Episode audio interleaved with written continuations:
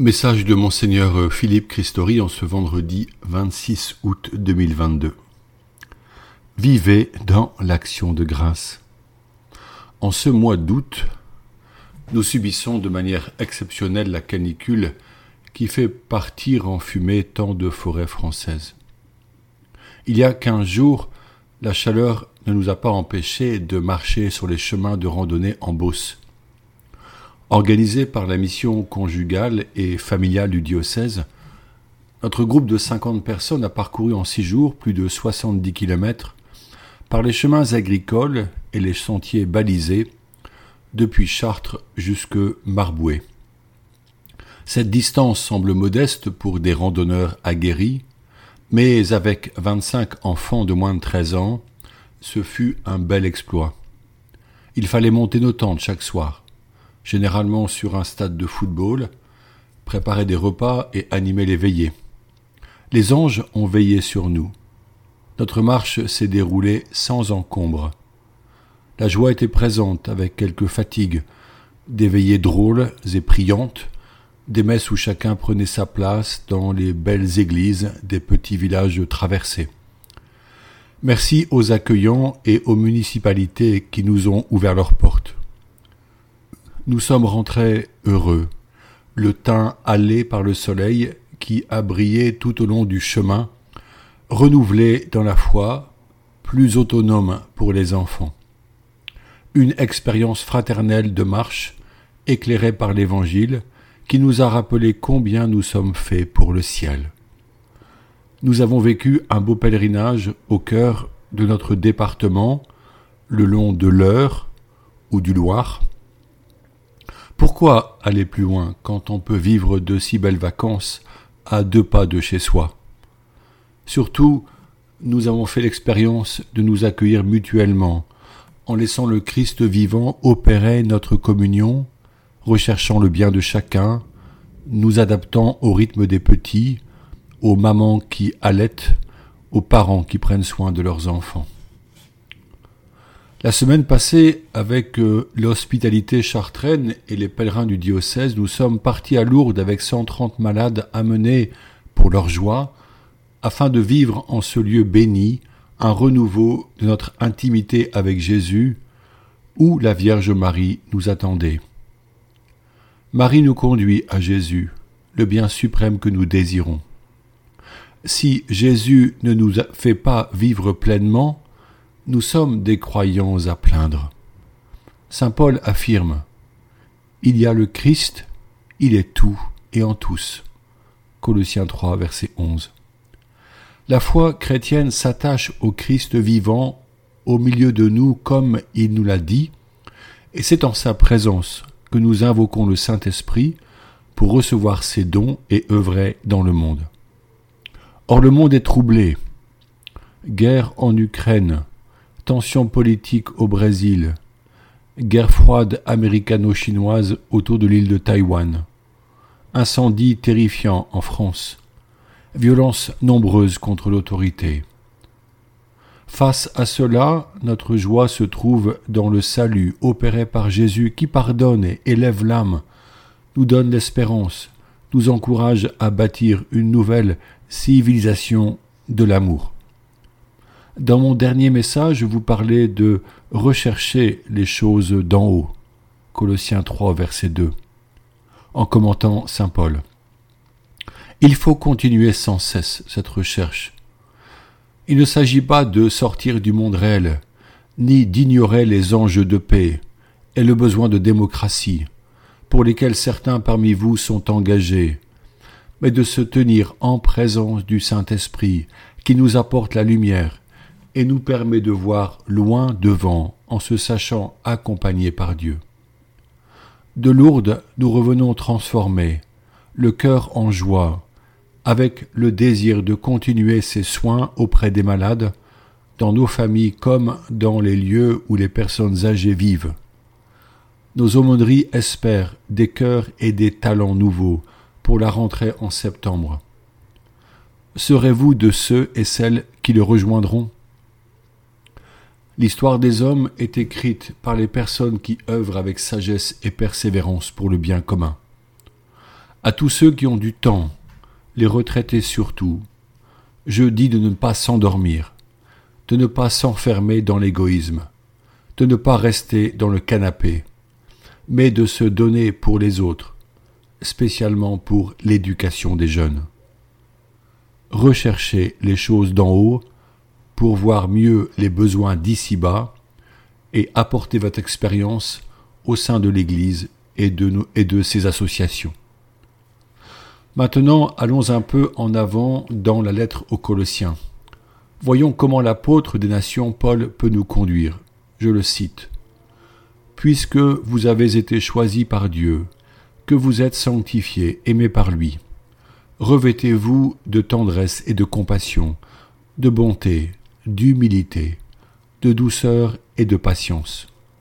Supportez-vous les uns les autres, et pardonnez-vous mutuellement si vous avez des reproches à vous faire. Le Seigneur vous a pardonné, faites de même. Par-dessus tout cela, ayez l'amour, qui est le lien le plus parfait, et que dans vos cœurs règne la paix du Christ à laquelle vous avez été appelés, vous qui formez un seul corps. Vivez dans l'action de grâce. Fin de citation. Colossiens 3 au verset 12 à 15. Une question apparaît quant au choix de Dieu. Nous avons été choisis par Dieu. Est-ce alors une élection propre en faveur de quelques méritants? En réalité, le choix de Dieu est pour tous, et chacun, par son baptême, entre dans la vie divine. Le choix de Dieu est de nous saisir tous dans sa gloire, de pardonner nos péchés et de nous conduire à la vie éternelle. Le choix de Dieu et de nous sortir d'une vie fermée sur elle-même, pour nous faire goûter en vérité à cet amour dont nous rêvons et qu'il est difficile d'atteindre. Dieu nous sanctifie, fait de nous des saints capables de faire sa volonté qui se résume à l'aimer, à aimer son prochain et à aimer soi-même.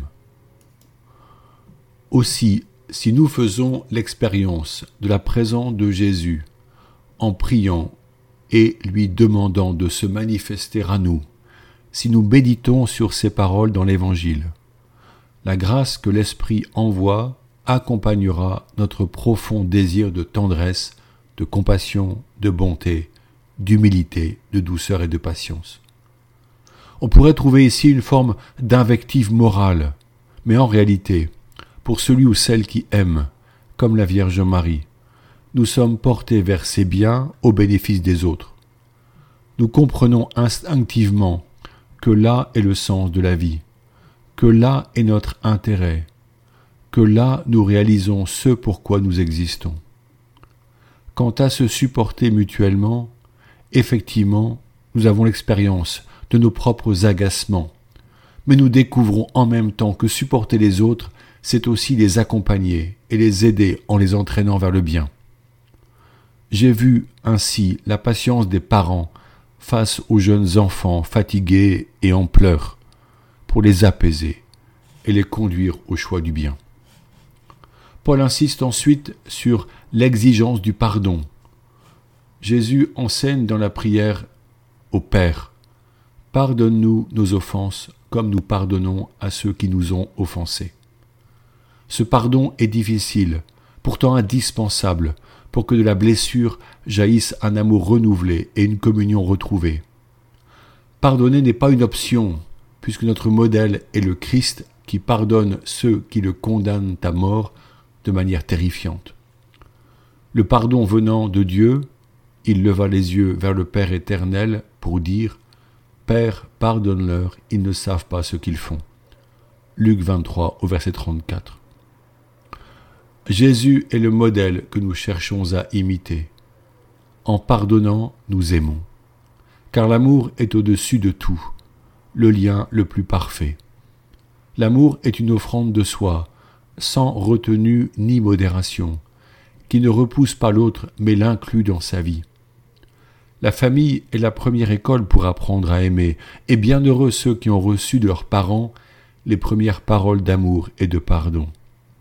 Bienheureux ceux qui ont rencontré à l'adolescence des personnes éducatrices aimables et autoritaires, qui les ont élevés vers le bien et l'amour. Heureusement, quelle que soit notre histoire personnelle, nous trouvons dans la vie et les mots de Jésus une merveilleuse communication d'amour. Allons y puiser des forces et l'espérance. Interrogeons-nous, ai-je aimé aujourd'hui? C'est la question que chacun peut se poser en se couchant lors d'une ultime prière. Ai-je aimé? Car ce qui portera du fruit, ce qui restera, c'est bien l'amour manifesté à notre fratrie, au sein de notre famille, à notre conjoint, auprès d'amis ou de collègues. Finalement, dans ce passage de l'Épître aux Colossiens, l'apôtre Paul insiste sur l'action de grâce. Vivez dans l'action de grâce. Comme il est précieux de ne pas baisser la tête, mais d'élever son regard vers les réalités d'en haut, pour rencontrer la présence de Jésus afin de lui confier tout ce qui remplit notre quotidien. Il y a généralement quelques rencontres qui sont des motifs suffisants pour rendre grâce. Qu'il en soit ainsi dans votre vie durant ces semaines d'été. L'action de grâce chasse la tristesse et le repli. Avançons avec confiance vers la face du Seigneur pour lui redire toute notre foi. Offrons aux autres notre tendresse et notre compassion, emplis de bonté, dans une belle attitude d'humilité de douceur et de patience. Prions en ces jours pour la rentrée qui approche, pour les enfants et les jeunes qui retrouvent le chemin de leur salle de classe. Prions pour les enseignants qui les accueilleront dans ce dur et beau métier de la transmission des savoirs. Seigneur, c'est toi ma force, ma patience, ma lumière et mon conseil. C'est toi qui ouvres le cœur de ceux que tu confies à mes soins. Ne m'abandonne pas à moi-même un seul moment.